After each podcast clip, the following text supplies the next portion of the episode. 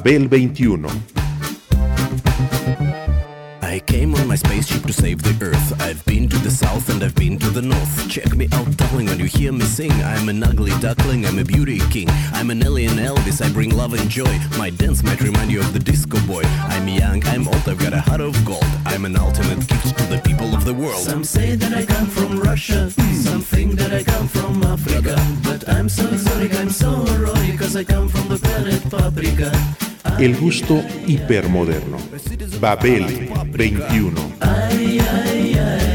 Greetings from planet Paprika. What I do, what I do, what I do, da da do, da da do.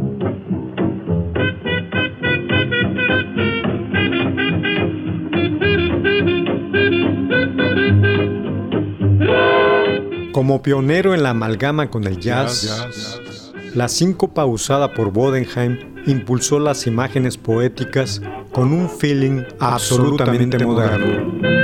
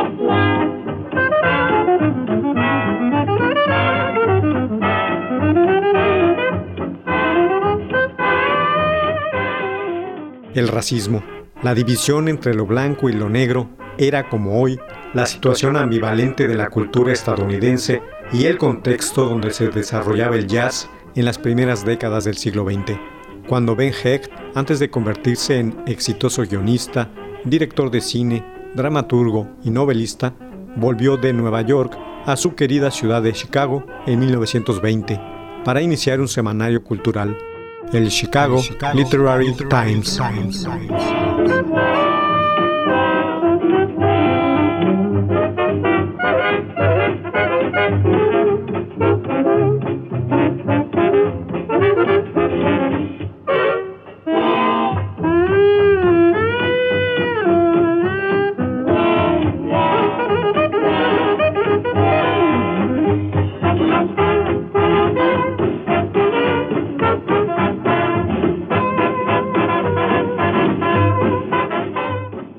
Consolidar el proyecto, Hecht convenció a su amigo y colega Maxwell Bodenheim, nacido en Hermanville, Mississippi, el 26 de mayo de 1892, otro exitoso poeta y escritor en aquel momento de la urbe de hierro, de salir de ahí con la promesa de un salario fijo, algo de lo que nunca había gozado anteriormente. Una vez en Chicago, Bodenheim continuó cultivando con ansia una propia y entusiasta afición en las páginas de aquella publicación, el jazz, y la puso por escrito en prosa y en poesía. Pero se volvió receloso cuando la escena literaria de Nueva York empezó a cantar también sus alabanzas hacia este género.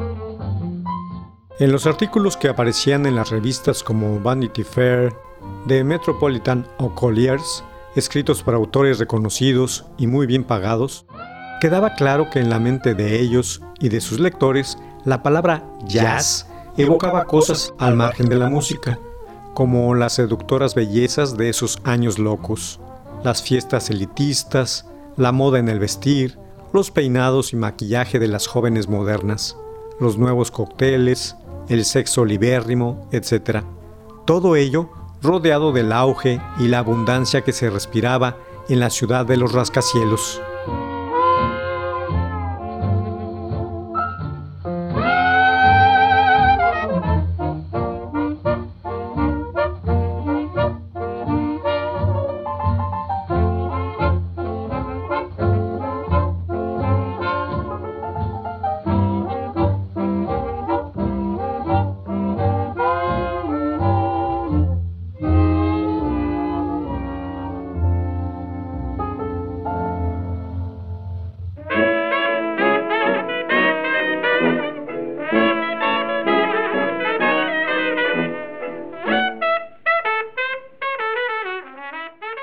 En los ensayos escritos sobre el género en aquellas publicaciones no descubro mucho conocimiento, entusiasmo ni idea por el tema mismo del que se trata, la música negra y sus contribuciones culturales, señalaba Bodenheim.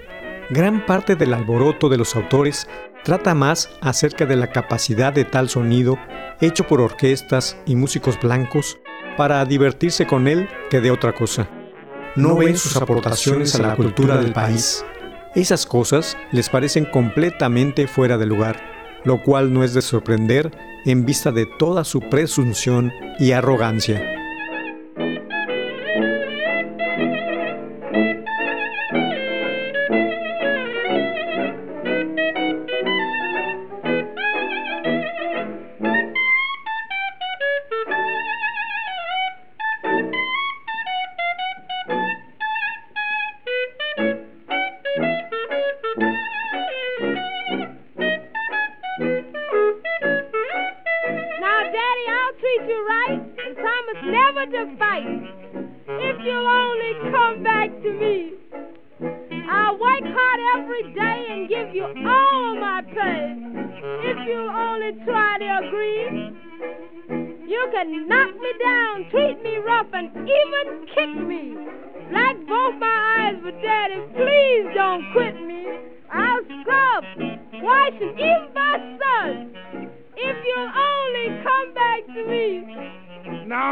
When the rain turns to snow and it's 90 below, that's when I'll come back to you. When I have nothing to eat, no shoes for my little feet, then I will think that you've been through, which I know that's a lot. you may have somebody else, I'll agree, but baby, you lost a gold mine when you lost me. Now, when your hair drags the ground and bucks are flying around, then I'll come back to you, baby. Yes, dearie. Papa, then he'll bout face and come back to you.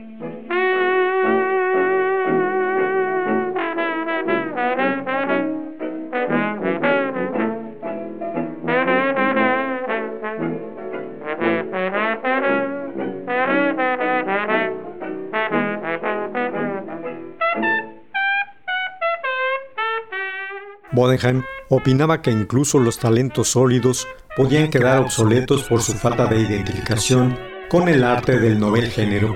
Él seguía, por ejemplo, todo el desarrollo del renacimiento de Harlem, los escritos de Langston Hughes, el concepto del New Negro, a músicos como Johnny Dodds o a las bandas de Louis Armstrong, Fletcher Henderson y Duke Ellington.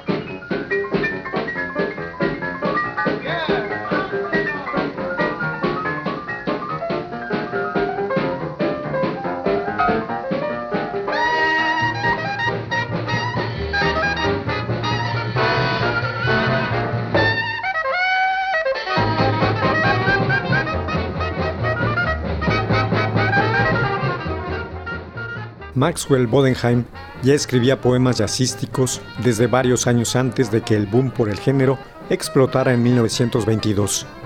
Habían aparecido intercalados en sus textos anteriores, tanto de prosa como de poesía, hasta que finalmente, en 1930, los recopiló y publicó en la antología Bringing Jazz, He aquí el jazz, un libro que se anticipó a su tiempo por varias décadas.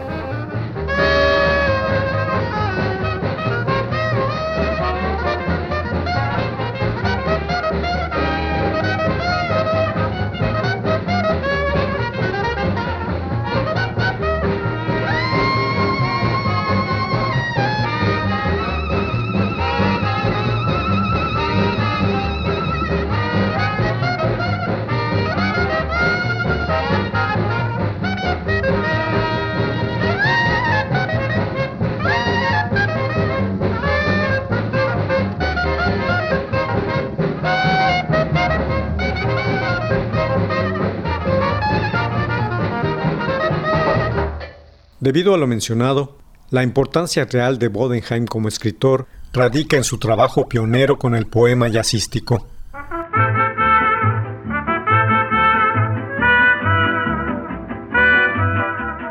Es posible afirmar que este autor fue el primero en incorporar los ritmos del lenguaje negro y del jazz a la poesía, desde fines de la década anterior, antes de que Jean Cocteau, T.S. Eliot o los estridentistas lo hicieran.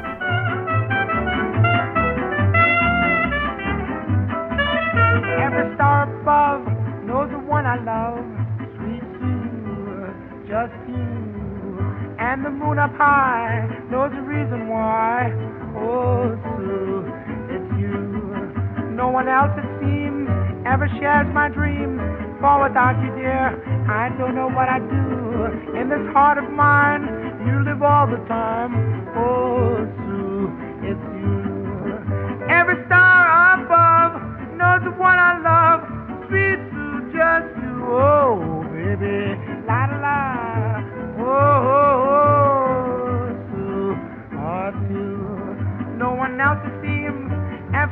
my dreams. For without you, dear, I don't know what I'd do. Deep la la, oh, oh, Sue, oh, Sue, oh, Mac and Jack.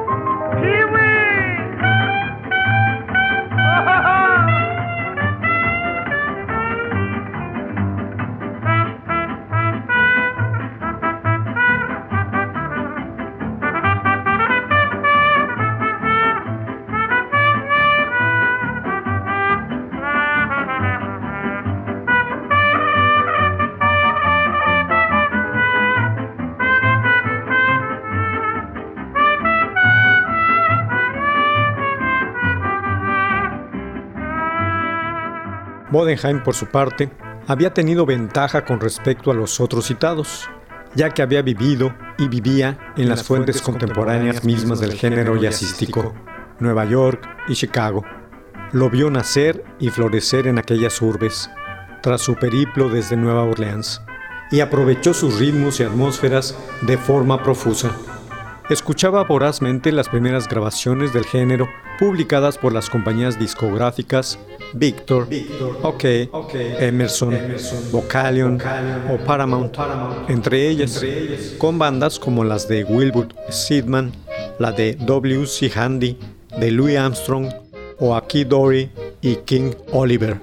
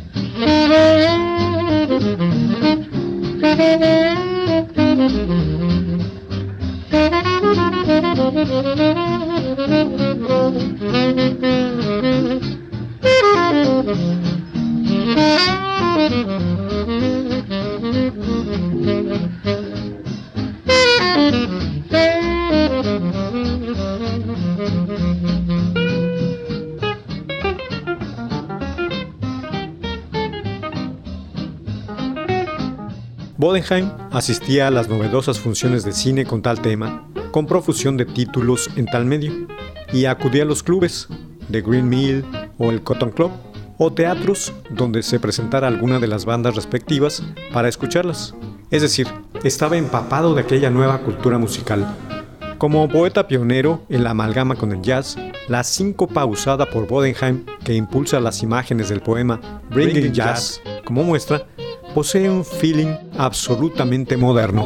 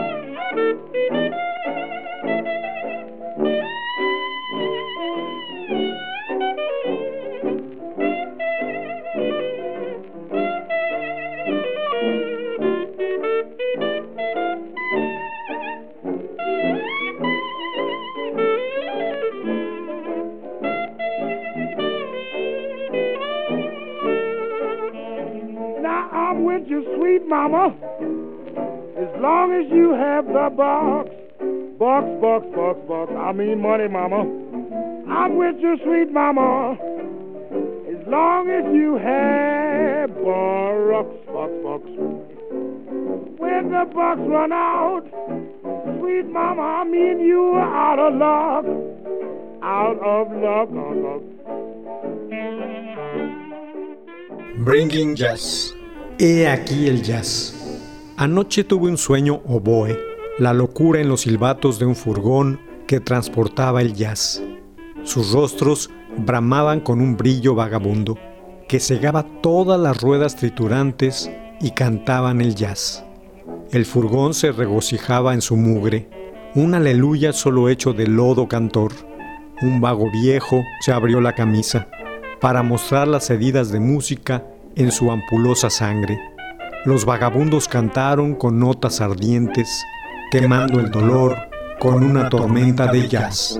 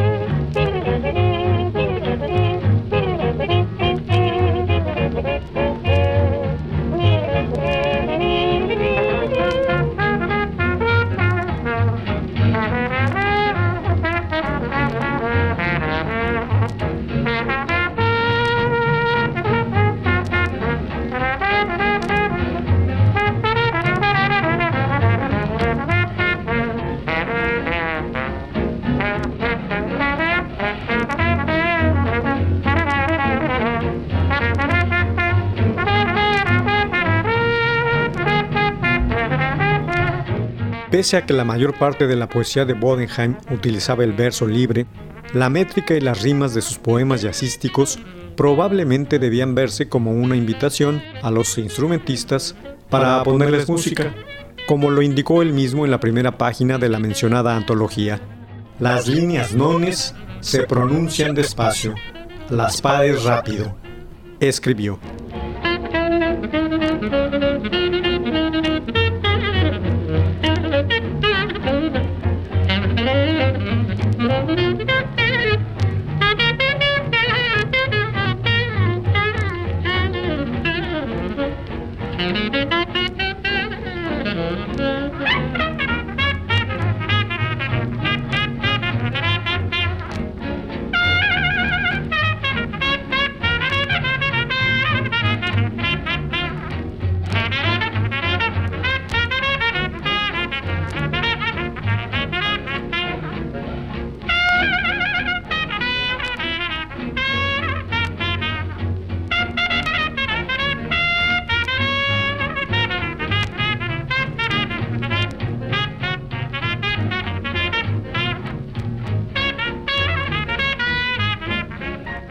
El aprecio, cuyas razones no han sido esclarecidas del todo, del que actualmente goza Maxwell Bodenheim en los rincones más apartados de los elitistas círculos académicos de la Unión Americana, se debe en el fondo a un error de clasificación. Bodenheim suele ser identificado regularmente con los imagistas, o con los simbolistas, considerándolo, según ellos, como menos trascendente que la estadounidense H.D en el primer caso, o que Baudelaire en el segundo, aunque adjudicarle una influencia del simbolismo francés significa caer en un error particularmente craso, porque Bodenheim no sabía hablar ni leer francés. Además, no se cuenta con indicios de que hubiera estudiado la poesía clásica o remitido sus lecturas más allá de Whitman y Poe.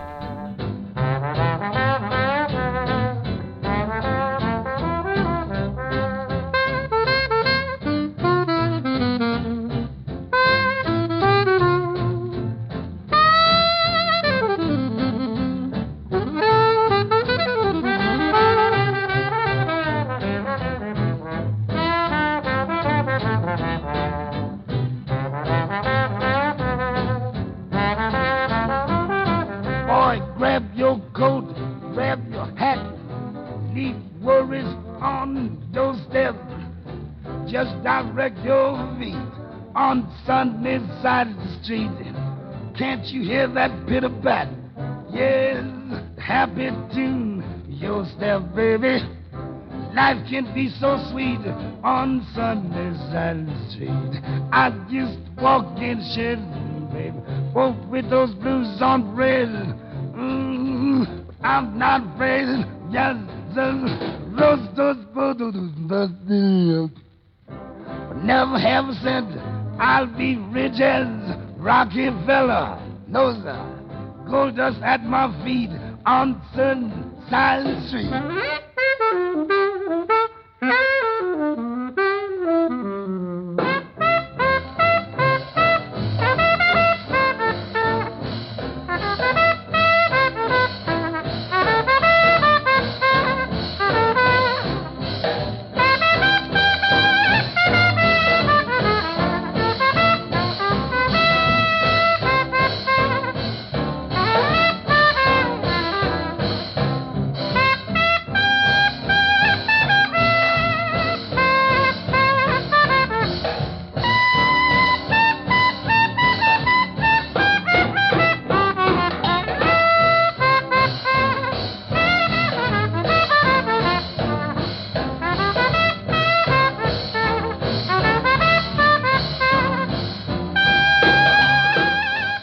El poeta Maxwell Bodenheim ansiaba un tiempo en que los escritores estadounidenses por fin fueran decadentes hasta la médula, que sin vergüenza alguna jugaran con las palabras, que al escribir se dejaran impulsar por una ola apasionada en donde la imaginación se tornara en sacerdote ebrio, como escribió en su momento.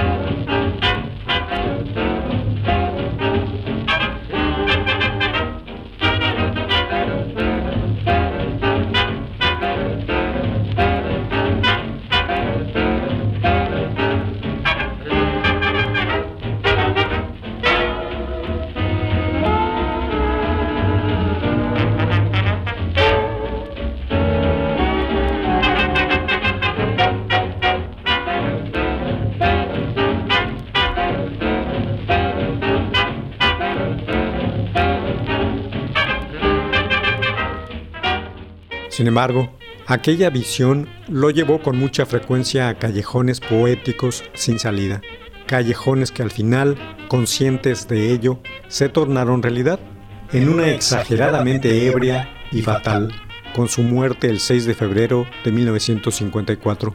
Pero ello no le quitó el mérito de haber sido el precursor que improvisó el lenguaje con la síncopa, aunque la historia de ambas cosas lo haya olvidado injustamente.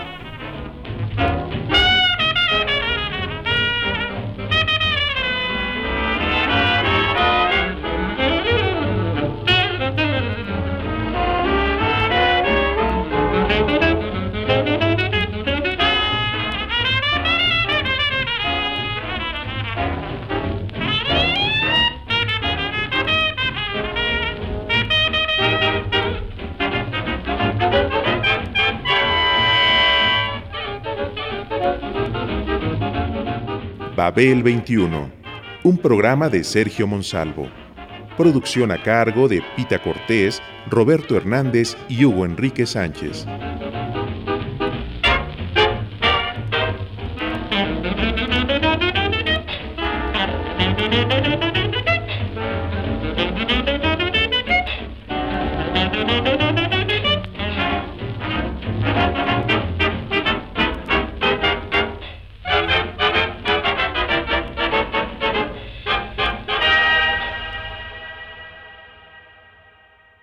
Radio Educación.